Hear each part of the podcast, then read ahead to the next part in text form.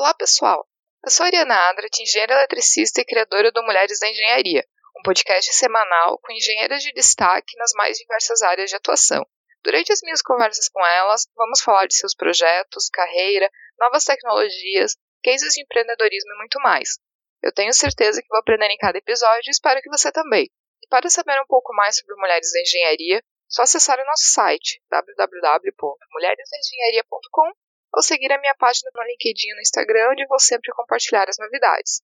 E a minha convidada para esse episódio é Camila Ferreira, que é engenheira química e tem trabalhado com tecnologia e marketing desde 2013 e tem uma grande experiência em marketing digital. É exatamente sobre isso que vamos conversar. Tenho certeza que vou aprender muito com a nossa conversa e espero que você também.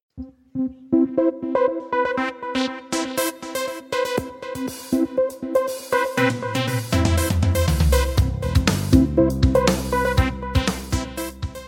Camila, seja bem-vinda ao podcast Mulheres da Engenharia.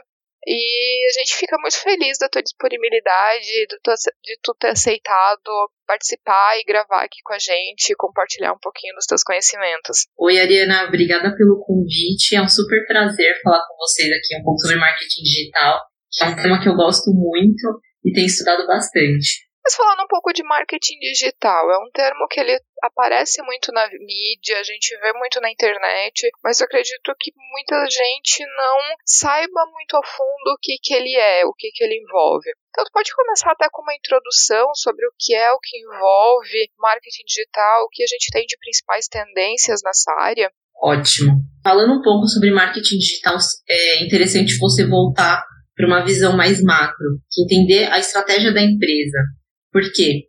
Tem um artigo que eu gosto muito, que é sobre um investidor do Vale do Silício, que chama Mark Andreessen. Ele é um dos principais investidores lá do Vale do Silício. Em 2012, ele escreveu um texto sobre a mudança que estava ocorrendo lá no Vale em relação à estratégia das empresas.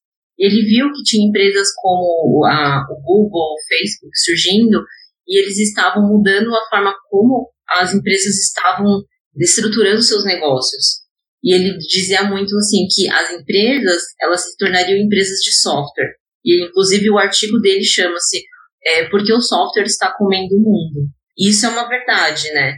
Você vê hoje empresas como Netflix, Uber, que muda estão mudando a forma como as pessoas consomem serviços ou produtos e produtos digitais. Então, se você pensar a forma como a estratégia das empresas estão mudando hoje, o marketing digital vem para o quê? Para definir toda essa estratégia de go-to-market dessas empresas digitais que estão surgindo.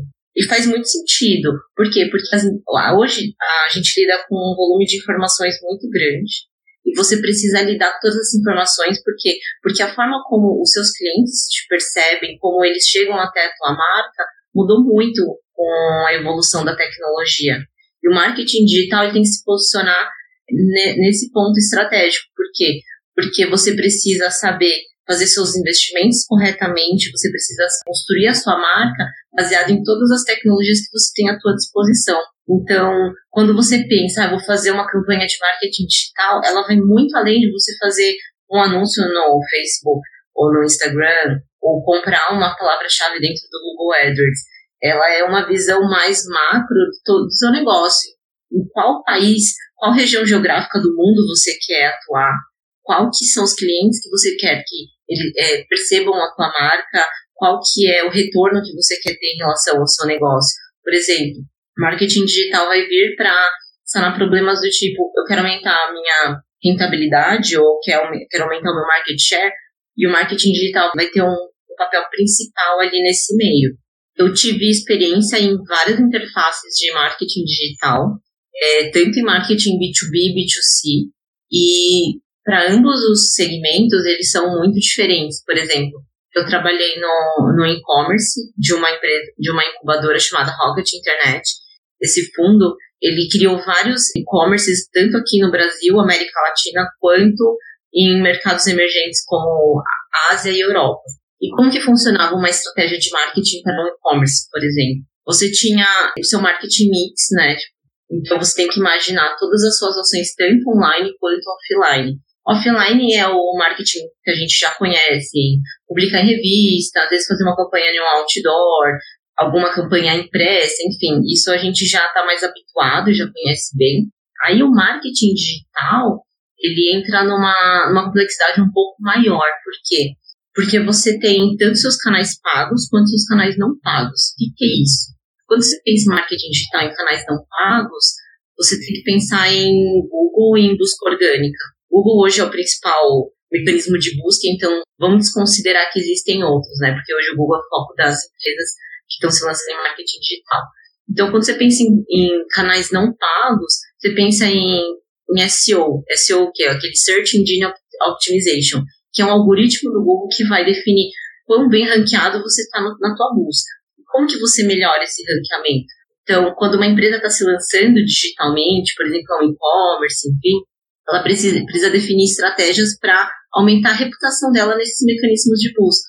E ela faz isso muito com, em duas, é, duas principais frentes. A primeira delas é gerando conteúdo de muita qualidade. Então, hoje, as pessoas que consomem, que acompanham a tua marca, elas precisam estar atreladas a conteúdos muito bem produzidos pela tua empresa. Porque isso é um sinal para o Google de que você é uma empresa com uma reputação boa. E a segunda parte é uma, uma questão mais técnica de como você estrutura o teu site. Por quê? Porque se o seu site está bem organizado, estruturado, o Google vai conseguir ler ele de uma maneira mais fácil e você vai estar tá melhor ranqueado nessas, nessas buscas orgânicas. O que, que é uma busca orgânica? Imagina que eu sou um e-commerce e vendo tênis, tênis esportivos. A hora que você fizer uma busca por comprar tênis de corrida, por exemplo, sempre vai ter uma, um ranking do, seguindo a seguinte ordem. A primeira vai ter uma vitrine, provavelmente, e alguns anúncios que tem alguma tag é, chamada ad, por exemplo.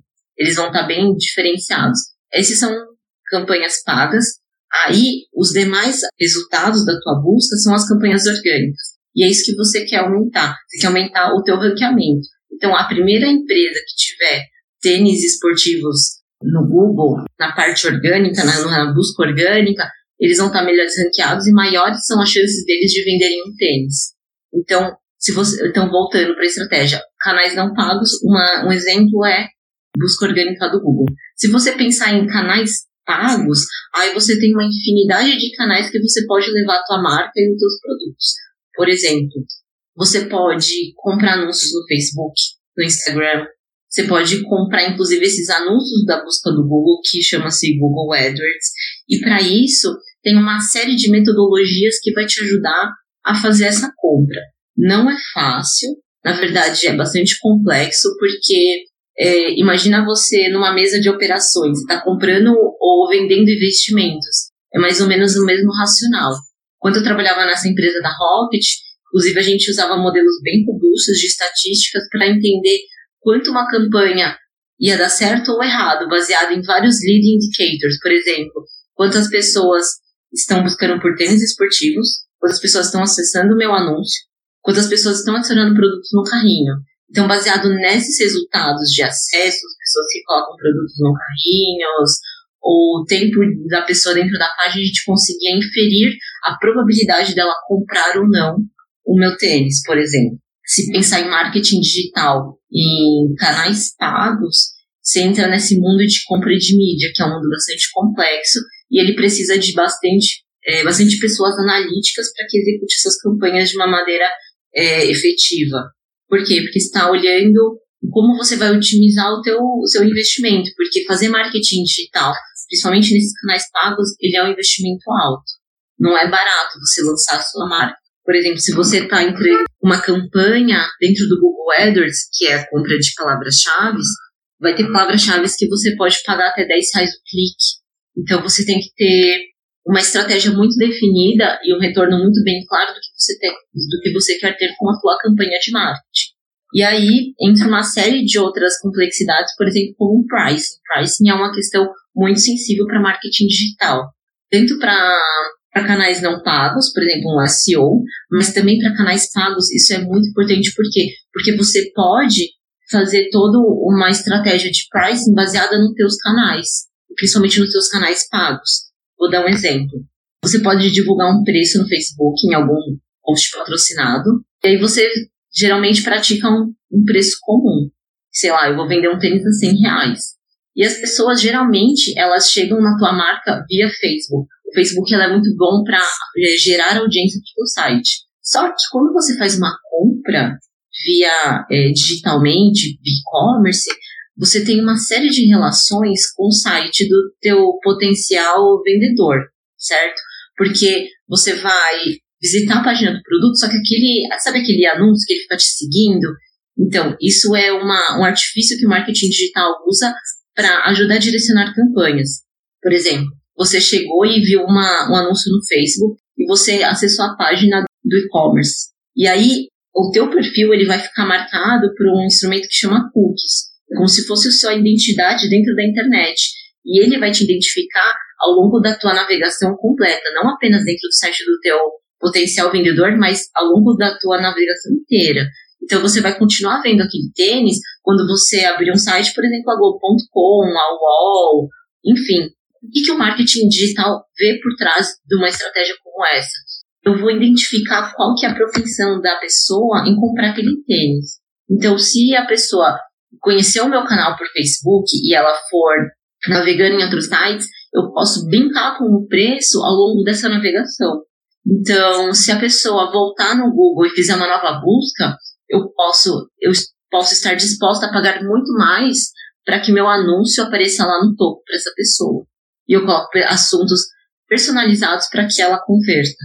Assim como eu posso estar disposta a pagar mais por um clique num banner que está disponível no site da UOL, no homepage da UOL, por exemplo. Tudo para fazer com que a pessoa converta mais. E eu faço essa brincadeira de preço porque eu sei é, medir qual que é a intenção da pessoa comprar ou não. E o marketing digital te proporciona esse tipo de inteligência. Você brincar com essa sensibilidade do teu pricing, brincar também com os canais de marketing que a tua marca consegue alcançar esse potencial comprador. E esse é um lado do marketing, esse é um marketing B2C, e-commerce, que a gente está muito mais exposto. Qual que é o outro lado do marketing digital? É o lado de compras complexas, certo? Então, hoje, por exemplo, eu estou trabalhando numa empresa que ela vende software, ela faz também vendas de consultoria e a gente está falando de tickets muito maiores. Então, de ciclos de venda que duram seis meses, por exemplo. E como que o marketing digital se comporta numa venda B2B mais complexa? Aí, de novo, você pensa no teu marketing mix. Você vai ter o marketing mix baseado em canais offline também. Então, você vai ter seus eventos, suas brochuras, seus catálogos de produto, você vai patrocinar algum evento, enfim. E o marketing digital, como que ele atua? Aí você faz uma estratégia, e uma estratégia com vendas complexas. Em empresas B2B, por exemplo, pensa numa Oracle, numa SAP, numa empresa tipo Salesforce, como que elas fazem uma venda de software super complexa? Eles usam uma metodologia hoje, ela é super nova, e poucas empresas elas estão fazendo é, aqui no Brasil, que ela chama Account Based Marketing, é uma estratégia que eu comecei a estudar bastante aqui na empresa, porque faz muito sentido, do tipo, eu vou definir qual que é o meu público target, quais são meus potenciais compradores dessas compras complexas, quem pode comprar software da minha empresa. Eu vou definir um pool de empresas, eu vou fazer o que a gente chama de account selection, eu vou definir as empresas, ó, eu vou pegar aquelas empresas da, sei lá, lista da Fortune 500, sei lá, as 500 empresas mais bem-sucedidas nos Estados Unidos, por exemplo e vou focar nelas. Vou criar um pool de 500 empresas nos Estados Unidos com um perfil bem definido e vou montar uma estratégia de como que eu vou chegar e me aproximar dessa empresa. E a primeira aproximação dela é via marketing digital. Como que eu faço isso? Eu compro um anúncio super personalizado no LinkedIn. E eu tenho que entender uma, muito bem essa pessoa que está, que é meu potencial cliente. Por quê? Porque eu vou fazer uma campanha extremamente personalizada. Eu estou falando numa personalização de que eu vou montar, montar anúncios do LinkedIn, pode ser até mesmo do Facebook, mas geralmente mais como o LinkedIn, que eu vou entender muito bem a pessoa que está comprando. Eu vou, por exemplo, entender quem que é o perfil do meu comprador, por exemplo. Ah, o meu produto é comprado geralmente por diretores de tecnologia. Então eu vou visitar o perfil desses diretores de tecnologia, eu vou consumir os, os conteúdos que eles produzem, por exemplo. Eu vou consumir um blog post ele escreveu e eu vou mandar um e-mail para ele super personalizado, do tipo, eu vou gravar um vídeo, posso até gravar um vídeo falando do blog post e vou fazer a minha venda. Então, quando você pensa em B2B, em vendas complexas, você tem que pensar em personalização, e é um nível de personalização absurdo, que você entende muito bem a tua persona. E aí, o que, que você monta na estratégia de marketing digital? Uma série de touches com essa persona e com essa empresa, mas não uma única pessoa. Você vai envolver toda a rede de pessoas importantes para a tomada de decisão dessa compra. Então, você vai fazer interações via LinkedIn, que nem falei, via e-mail. Você vai mandar um vídeo para ele falando sobre qual é a importância do teu software, do teu produto para aquela empresa. Você vai fazer, vai propor calls com ele, você vai chamar ele para um evento, e aí você pode colocar o convite do teu evento no anúncio dentro do LinkedIn. E aí você vai poder fazer uma série de touches. Tem empresas lá nos Estados Unidos, por exemplo, a Terminus, elas fazem uma série de 70 touches com uma empresa até fechar uma venda. Isso pode durar até de 3 a 6 meses. Então, são vendas bem complexas e é uma cadeia de ações bem complexas também. Se envolve é, você fazer a seleção de contas corretamente e você atacar elas e colocar um investimento muito grande de energia, de tempo, de ações, de compra de anúncios para que aquela pessoa conheça a tua marca, perceba teu valor, é, entenda que você é referência técnica naquilo que você está se propondo fazer e finalmente feche a venda. Então, eu coloquei aí dois mundos bem diferentes, né? Tipo, como funciona o marketing B2C, que é um volume muito grande de informações, de compra de anúncio, como que você mexe com pricing, com os canais, com as várias interações do usuário na internet, e também tem essa parte de todo o marketing B2B, de entender qual que é o perfil da pessoa que vai comprar o teu, teu produto, o teu serviço, e esse, essa cadeia longa de, de essa jornada de compra bem longa para você conseguir fechar uma venda que pode ser um ticket de mais de um milhão de reais ou um milhão de dólares. Então, o marketing digital, ele, ele consegue se adaptar muito bem nas suas realidades e ele exige é, algumas competências que vão desde entender muito bem o usuário, ter uma grande empatia pelo teu cliente, a entender muito bem números, ser uma pessoa muito analítica e conseguir lidar com um volume de números muito grandes. Até pouco tempo atrás a gente tinha uma visão de profissionais que trabalhavam com marketing de pessoas basicamente criativas, onde a pessoa teria que ter um insight, ter uma ideia de uma campanha de marketing extremamente criativa, que fosse instantaneamente chamar a atenção do público, fosse um negócio inovador. E hoje a gente está num período que isso não é válido mais. Isso também está acontecendo com muitas outras áreas, mas o marketing está sendo impactado muito, onde o profissional de marketing ele deixou de ser aquela pessoa onde o principal skill esperado dele era a criatividade, para que o principal skill esperado dele seja lidar muito bem com tecnologia, seja as capacidades analíticas dele. Até porque eu imagino, por exemplo, pensando no marketing B2C, é, hoje muitas campanhas de marketing digital até usando influenciadores. E esses influenciadores, eles também são caros, então da mesma maneira, um AdWord, uma empresa, ela pagar às vezes 100 mil reais para fazer uma campanha com influenciador, ela tem que saber medir muito bem se aquele valor vai dar o resultado que ela espera em vendas. Então, é muita análise de dados. Então, assim, o que, que tu pode até comentar com relação à tendência de tecnologia? Que tipos de tecnologia hoje elas são fundamentais, tanto na questão de análise do público-alvo, no próprio dimensionamento da campanha, de qual que é a melhor estratégia de marketing digital a ser utilizada, na medição se essa estratégia ela realmente ela funcionou, não funcionou depois, enfim, o que, que hoje se aplica muito em marketing digital? Se você pensar sobre padrão do consumidor, vamos lá. Hoje, uma empresa, ela geralmente tem um website. Então, assim, é muito difícil que você consuma uma marca, um produto e ela não tem um site, concorda? É como se fosse o endereço dela. Como você encontra ela na internet? Por mais que ela não venha online, é importante que ela tenha o site dela. Mas pensando agora nos, na, nos mercados que são digitais. Vamos pensar no e-commerce ou no marketplace, enfim. Como que as pessoas, elas consomem os produtos. Então, imagina que eu sou uma, sei lá, eu visito sites e às vezes eu estou procurando por um produto específico do tipo, sei lá, eu quero um shampoo diferente para o meu tipo de cabelo. Eu vou começar a fazer uma série de buscas. Qual que é o papel do marketing? O marketing ele ainda é criativo, mas ele tem que entender muito bem o, a psicologia por trás do usuário. Então, como que eu vou mexer com as emoções do usuário para que ele chegue até o meu site? E é isso que você tem que entender. Tipo, será que o meu usuário está dentro da, do Google, ele está pesquisando meu produto no Google ou no Facebook, ou ele está seguindo influenciadores digitais, que nem você citou. Então, o que é essa tecnologia por trás? É você fazer um, um site que traga uma experiência do usuário que vai levar ele para conversão, para compra final, né, para o sucesso. Então, como que você lida isso com as competências que a gente tinha antes com o marketing e a gente precisa hoje no marketing? Antes a gente tinha esse perfil mais é, criativo, mais qualitativo. Hoje a gente precisa de um perfil quantitativo, porque porque você tem um número infinito de visitas no seu site.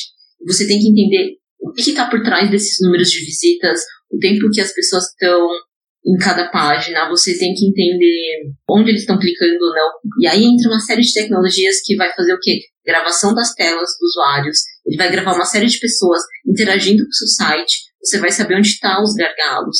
Você vai entender o porquê acontece um fato do tipo, muitas pessoas estão adicionando o meu produto no carrinho e não estão convertendo, não estão comprando. O que está acontecendo? Então a tecnologia ela vai te ajudar isso. E a competência desse dessa pessoa que vai sentar nessa cadeira de marketing digital vai ter que entender como que funciona esses softwares, como que implementa, como que você analisa dados, como que você extrai esses dados, manipula e chega a resultados factíveis. E, isso se desdobra em planos de ação. Pensando, ah, é, esse ponto que você falou sobre influenciadores digitais, por que, que as pessoas, as marcas, elas partem muito para essa estratégia de co-marketing e fazer um post dentro de um blog famoso Vamos pegar um exemplo. Ah, imagina que eu sou uma marca de moda fitness e aí eu vou pagar para para Gabriela Pugliese fazer um post no Instagram dela. Por que, que ela faz isso?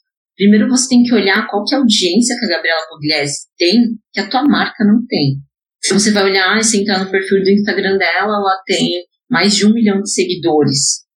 Aí você tem que ponderar na tua, na tua balança quanto que eu pagaria para adquirir esse um milhão de seguidores que a Gabriela Pugliese tem às vezes não, a conta não fecha, às vezes você nem consegue adquirir esse tipo de audiência. E é por isso que você paga para uma Gabriela Pugliese fazer essas, essas promoções. Tem que ver qual que vai ser o retorno sobre o teu investimento em marketing. Por exemplo, às vezes você vai pagar para ela fazer um anúncio por 50 mil reais, só que isso vai trazer X de receita. Isso vai compensar. É muito mais barato do que você investir 50 mil reais em AdWords para trazer a mesma quantidade de receita. Isso é uma coisa que o marketing digital te proporciona. Você comprar audiência de outras influenciadoras digital, né? Pegar blogueiras, pegar é, artistas na mídia, enfim, fazer com que eles façam uma propaganda para tua marca. Daí acho que é um pouco da sensibilidade de quem está lidando com a audiência, de que muitas empresas elas pensam, não, eu vou pagar aquele influenciador para fazer aquela campanha, e a gente vê vários casos onde fica uma campanha forçada, né? E acaba tendo até o efeito oposto, que nem, por exemplo, uma empresa, eu lembro o clássico da, acho que foi da Angélica, fazendo propaganda de cachorro quente, todo mundo sabendo que ela era vegetariana. Então, tu acaba até fazendo um efeito contrário onde as pessoas olham aquilo e pensam, meu Deus, o que, que é isso? Fica um negócio claro que ele é por dinheiro, ao invés de ser uma real identificação daquele influenciador com a marca. Então, eu vejo que existe, às vezes, uma falta de cuidado no marketing. É muito importante deixar a mensagem até de que o marketing digital ele tem muita análise de dados por trás de um anúncio. Não é simplesmente um post, não é simplesmente uma campanha, um anúncio no LinkedIn. O trabalho de análise de informações e de direcionamento, ele, ele eu acho que é o mais importante até do que o anúncio em si, né? Não, com certeza. E assim, a informação ela está muito disponível. Então, se, por exemplo, você vai fazer essa campanha de cachorro quente com a Angélica e ela é vegetariana, pode ter certeza que o público ele se expôs e ele com certeza reivindicou essa campanha. E é o que acontece, as marcas elas são forçadas a mudar a estratégia no meio do caminho, porque elas notaram que elas fizeram uma escolha errada. E isso é muito normal. Tanto que hoje os canais digitais, por exemplo, Facebook, principalmente, eles se tornaram canais de reclamação de clientes. E as empresas elas têm que estar preparadas para atender esse público via canal Facebook. Então você tem que ter pessoas tanto no seu saque, quanto pessoas no seu saque especializadas em atender pessoas no seu Facebook. Porque muitas pessoas elas expõem a tua marca ou elas fazem alguma crítica via canais sociais, porque elas sabem que a audiência, o alcance é muito alto. Eu já tive essa experiência. Eu, tive, eu comprei uma vez um sapato na Corelo e era um sapato com ticket médio, assim, de médio a alto. E aí eu fiquei super insatisfeita. E aí eu fiz uma postagem no canal do Facebook da Corel falando que eu tive uma experiência muito ruim. Aí passou menos de duas horas, uma pessoa entrou em contato comigo pela, pela, pela mensagem do Facebook pedindo um meu telefone para que ela me ligasse. E ela me ligou e ela perguntou o que, que você acredita que te tornaria um cliente mais feliz. Aí eu falei assim, eu gostaria que trocasse o sapato. E foi exatamente o que aconteceu. Eles marcaram um horário para eu ir até a loja mais próxima de mim para que eu fizesse troca de sapato. E esse é um dos exemplos de como o marketing digital ele traz para você uma urgência muito diferente, uma necessidade muito diferente. Você tem que agir, reagir muito rápido, porque senão ele pode se, se virar contra a tua empresa e a tua marca. Você tem que manipular com muito cuidado. E até ter uma resposta rápida no caso de, por exemplo, a empresa fez um anúncio de cachorro-quente com Angélica, começou a vincular a notícia de que ela é vegetariana. Então já tem um dano à imagem já ali, o anúncio não funcionou. Então ela tem que ser muito rápida em contornar isso e talvez até no final mudar essa imagem negativa para uma imagem positiva da campanha. Só que quanto mais a empresa ela demora para reagir, eu acho que maior acaba sendo o dano, maior acaba sendo a insatisfação. E não só a insatisfação, acho que a perda de credibilidade da própria marca, né? Isso, acho que essa perda de credibilidade, ela acaba sendo um ponto muito importante, não importa se é B2B, B2C, mas para depois reaver essa, as marcas, elas investem tanto para criação de marca isso também leva a um outro assunto que eu acho que ele está muito em, parecendo ultimamente, que é a questão até da própria diversidade, né? Quando a gente pensa em, nessas campanhas. Eu até tu escrevi um artigo no LinkedIn sobre fato de ter poucas mulheres como product managers e até um texto bem legal. E a gente vê até mesmo na área de marketing, tanto marketing digital quanto marketing tradicional, muitas campanhas que elas não sabem falar com o seu público. Um dos pontos que eu acho que é muito crítico é justamente tu ter equipes de marketing de todos, todos os níveis, com uma maior diversidade, porque essas pessoas elas sabem falar melhor com esse público. Então, tu pode comentar um pouco até da, que, que tu vê na questão de diversidade dentro do marketing? Hoje essa, essa bandeira da diversidade, seja de gênero, seja de sei lá, etnia, cultura, enfim, ela tá bem no hype. A gente ah, tô vendo muita empresa discutir sobre isso, porque se você visitar o site do Leaning.org, que é a organização que a Sheryl Sandberg, que é a CEO do Facebook, criou, tem um, um report da McKinsey que eles fizeram em conjunto com essa organização, a Leaning.org, que eles falam muito sobre o impacto da diversidade de gênero na tua liderança. E eles conseguem fazer, trazer relatórios de que quando você tem mulheres na liderança, na diretoria, você traz uma diversidade de opinião, você traz visões muito diferentes e isso impacta na receita e na rentabilidade do teu negócio.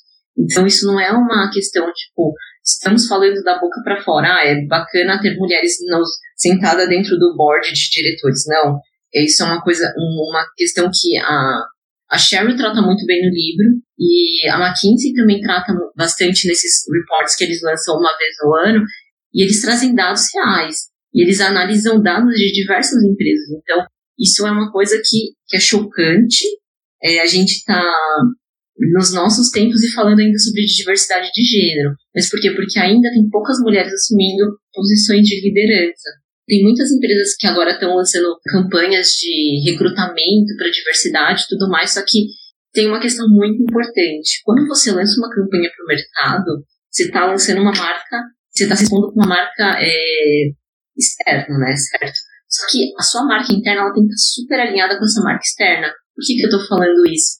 Às vezes as pessoas estão fazendo, as empresas estão fazendo campanhas de recrutamento para diversidade e tudo mais, só que internamente elas não tomam nenhuma medida para incentivar a diversidade no próprio time. E eu já, já, já vi e ouvi relatos sobre isso. Por exemplo, a empresa ela se diz é, muito pró a diversidade, a contratar mulheres, a empoderar mulheres é, durante seus processos seletivos, mas dentro da empresa eles não, não existem políticas para tratar uma agressão é, um assédio sexual, um assédio moral contra a mulher. Então você vê que tem uma desconexão muito grande. E as empresas elas estão aprendendo muito com isso.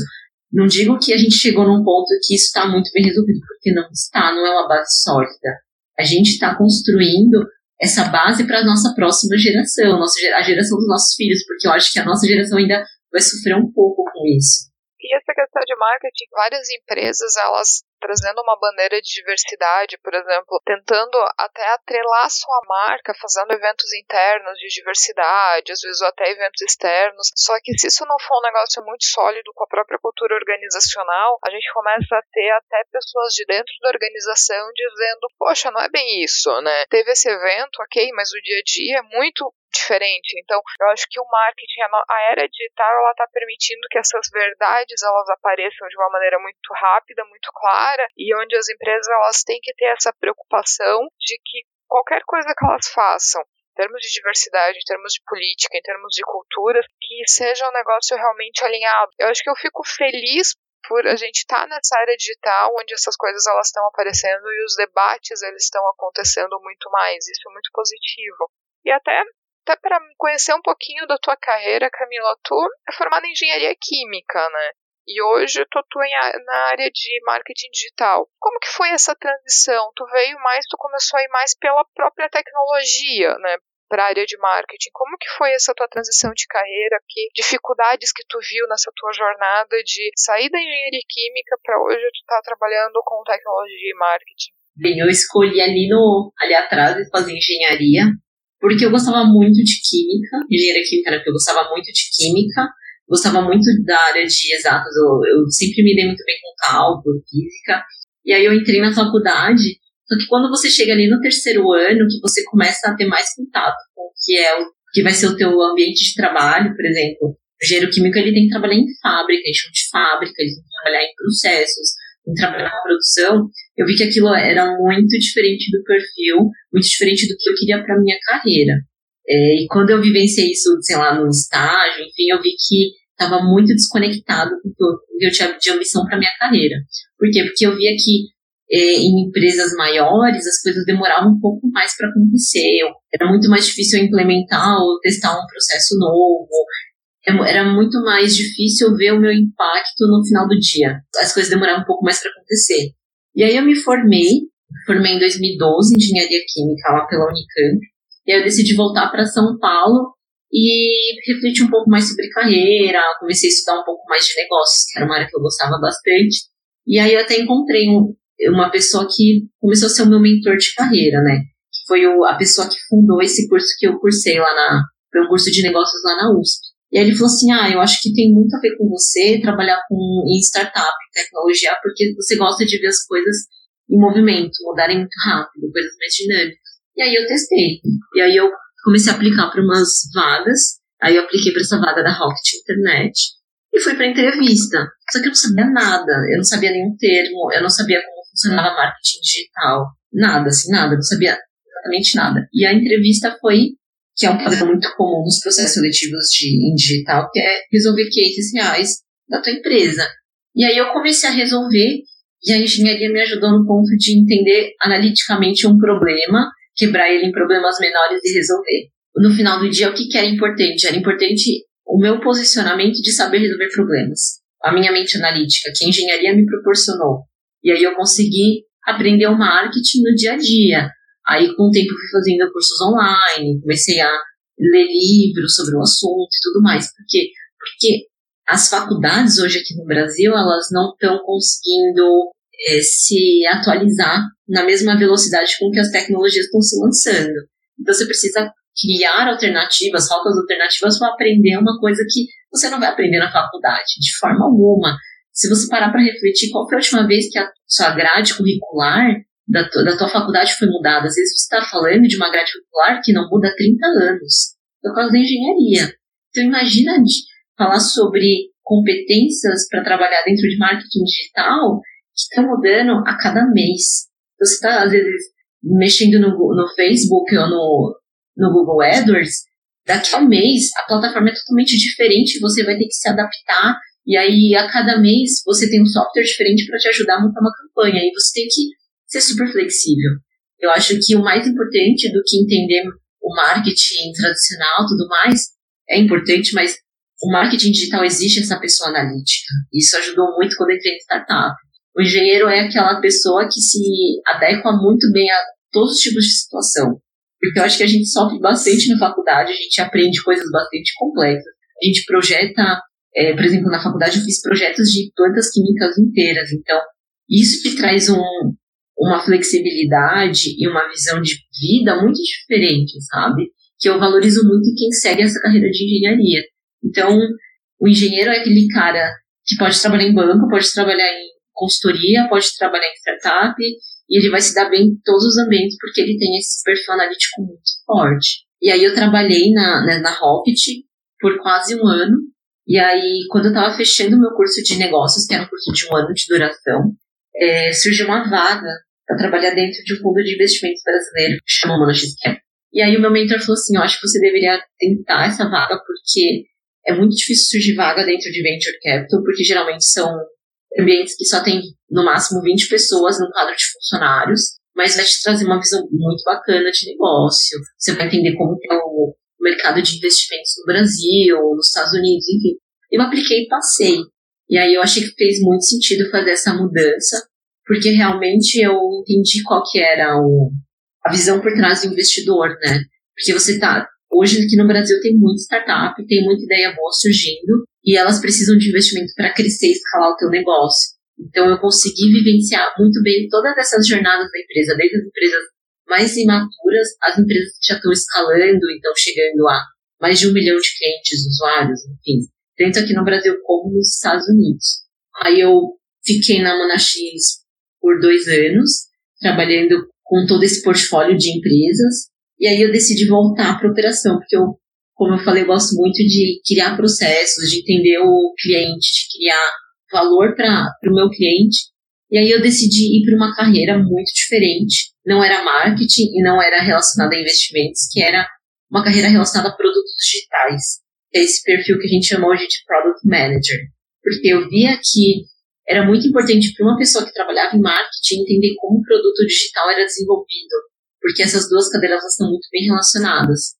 Porque você tem que entender como que o marketing é feito, mas também tem que saber como que o software é desenvolvido, como que ele é feito pensando no teu usuário final. Foi quando eu me mudei para Florianópolis e comecei a trabalhar como Product Manager da Resultados Digitais, que na verdade era um produto de marketing, né?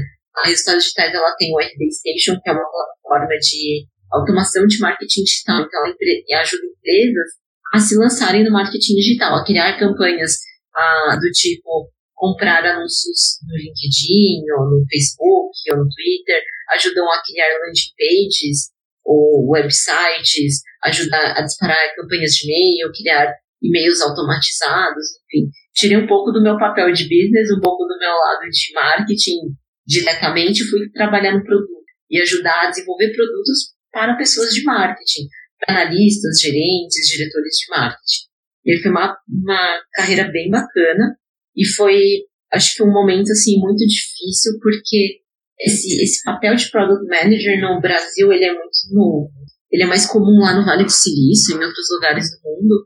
E aqui no Brasil, geralmente, ele era desempenhado pelo próprio fundador da empresa, o próprio CEO da startup. E aí eu queria trabalhar com isso e não tinha experiência alguma. Assim como eu não tinha com marketing digital no começo da minha carreira, eu novamente estava num momento de transição que eu também não tinha conhecimento algum do que é ser um gerente de produto. Aí eu fiz o processo, acabei indo bem porque o engenheiro tem essa parte analítica muito forte. Eu já entendia muito bem do digital, porque eu já tinha trabalhado em fundo de investimentos e já tinha trabalhado com marketing digital, então eu acabei recebendo uma proposta. E aí, para aprender a competência em si do gerente de produto, eu tive que fazer vários cursos também. Eu tive que me especializar, tirar algumas certificações, entender, por exemplo, temas do tipo o que, é Scrum, o que, é Kanban, o que, são metodologias ágeis, como que funciona o desenvolvimento de um software. Mas, de novo, hoje o acesso à informação ele é muito, muito fácil. Você consegue consumir cursos do MIT da sua casa. Eu acho que não teve nenhum atrito por parte disso. Então, fiz esses cursos, eu estudei bastante. Foi uma transição de carreira bem difícil, porque eu comecei a lidar com questões técnicas do tipo desenvolver software. Me formei em engenharia química. Então eu não, não sabia desenvolver, não sabia linguagem de programação tão bem. E aí eu fiquei na resultados digitais e eu aprendi muito isso, assim, eu, eu estudava muito, entendia muito bem o que era um, sei lá, por exemplo, um banco de dados, como que ele funciona, como que funcionava a arquitetura de um software. Aí eu fiz mais ou menos um ano e meio ali na resultados digitais eu comecei a sentir muita falta, né, da minha cidade, que é São Paulo. Eu decidi voltar.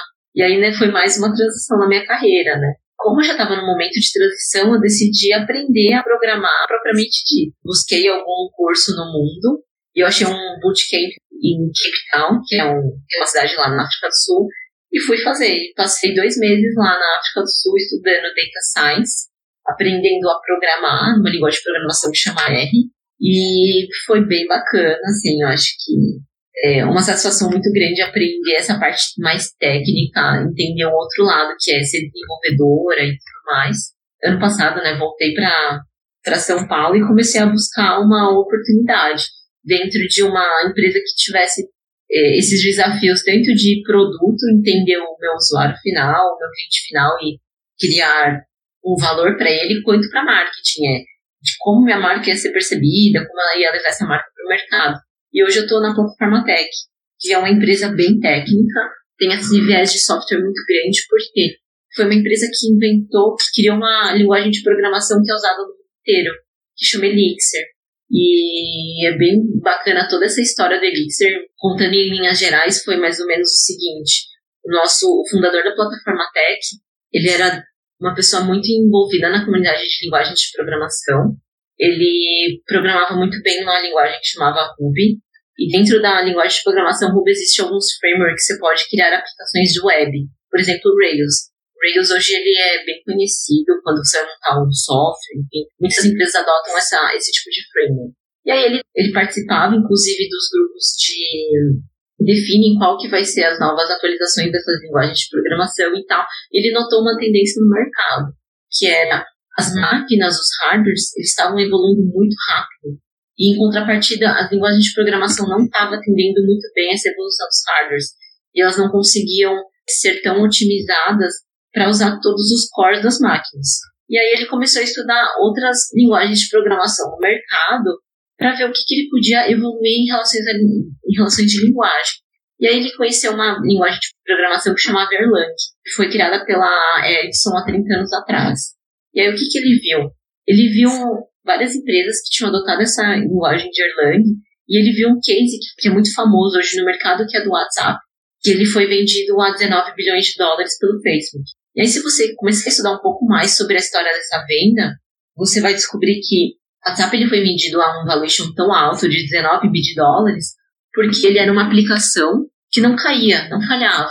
E era, foi uma aplicação que eles conseguiam lidar com essas milhões de usuários mandando e recebendo mensagens o tempo inteiro, e eles tinham um time muito enxuto, eles tinham só 30 engenheiros de software que faziam a manutenção e a construção dessa aplicação. E aí, quando ele viu, ele viu que essa, a WhatsApp era feita em Erlang. Hum, interessante, eu acho que tem alguma coisa aí para explorar. E aí, o que, que ele fez? Ele começou a estudar o mercado de Erlang. E ele viu que era uma linguagem muito robusta, muito bom para esse tipo de aplicação, só que o que? ela era muito complexa, era difícil de aprender a programar em Erlang. E foi então que ele teve toda a ideia de criar o Elixir, que é uma linguagem de programação com uma sintaxe muito mais fácil, muito mais comum, que tinha todas as boas características do Erlang.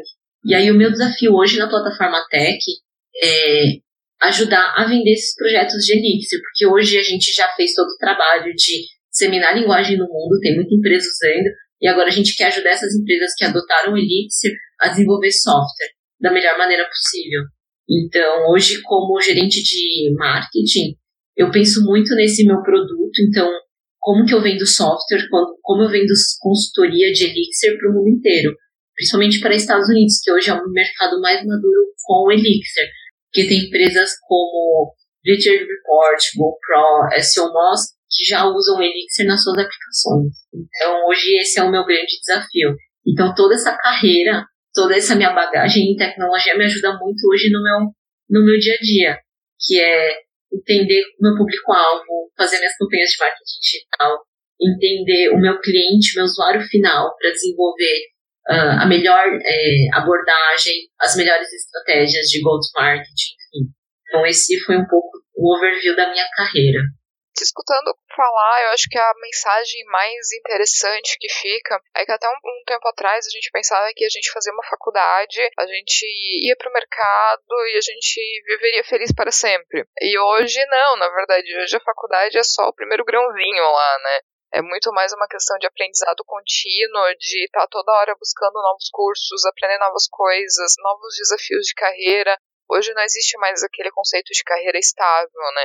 Existe o conceito de aprender muitas coisas ao longo da carreira, a tecnologia evoluindo e a gente sempre tentando acompanhar essas tecnologias. Então é muito interessante te ouvir contar um pouco isso e de como tu mudou de área no decorrer do caminho até e de como aquela coisa, apesar de eu não sei fazer isso, mas ok, como que eu aprendo, né? Eu acho que essa mensagem ela é muito importante e é muito muito legal assim te ouvir contando disso e conhecendo um pouco da tua trajetória.